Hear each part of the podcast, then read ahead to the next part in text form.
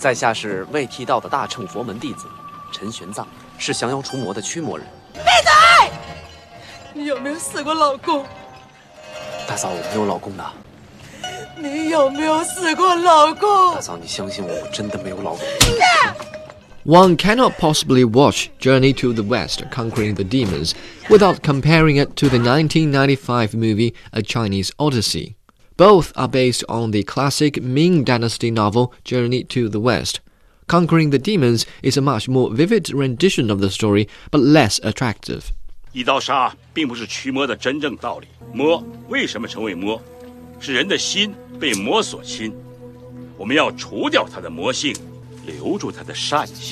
Although actor turned director Stephen Chow made his name playing so called losers in comedy films, he is now assisted by perhaps the best computer generated imagery technology available to Chinese directors.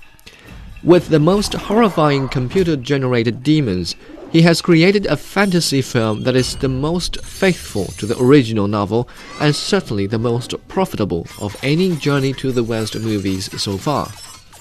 Ming Dynasty novelist and poet Wu Cheng'en wrote a fictional story about a hellish world where people live in ignorance of Buddhist teachings, and cannibalistic demons lurked in every mountain and river. So during his quest for Buddhist scriptures, Xuanzang encounters many demons that test his faith. He manages to conquer three of them and turns them into helpful escorts. Stephen Chow reproduces Xuanzang's triumph over the three demons, but adds a romantic dimension to the monk's spiritual awakening. So it was with a Chinese Odyssey.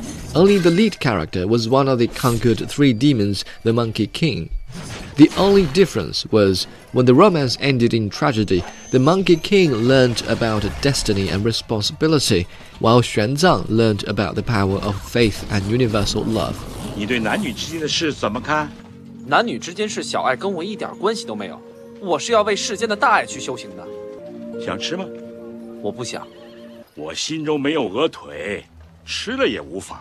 你心里想吃，嘴上却说不吃， 就差那么一点点。Journey to the West Conquering the Demons is the first Stephen Chow movie without Chow in the cast. But this is not the reason for the difference in style. Actors Wen Zhang and Huang Bo are no less geniuses than Chow in inducing laughter, and their efforts make the film as hilarious as any other Chow comedy. 想当年，我手拿着两把西瓜刀，从南天门一直砍到蓬莱东路， 来回砍了三天三夜，是血流成河。可我就是手起刀落，手起刀落，手起刀落，一眼都没眨过。那么长时间不眨眼睛，眼睛会不会干啊？However, the director must have put away some of his sarcastic ammo, because there is a noticeable absence of the irony that was so commonplace in his previous works. This change has caused discontent among some of Chow's fans who pose as intelligent viewers. Meanwhile, Chow's new production has also stirred the nerves of some sensitive viewers who claim the movie is too horrible to be a comedy. Since the film premiered on the first day of China's Spring Festival, many moviegoers took their children to see it, hoping to share some hearty laughter with their families. But when the movie showed a child being devoured by a fish demon, they soon realized that maybe it wasn't such a good idea to have brought the kids.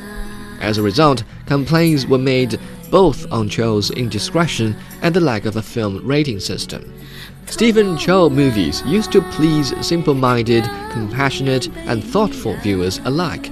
But now, with the pull of irony well hidden and the weight of scare in full swing, the new film might generate as much in complaints as in box office earnings. On a scale from 1 to 10, I give it a 6.5.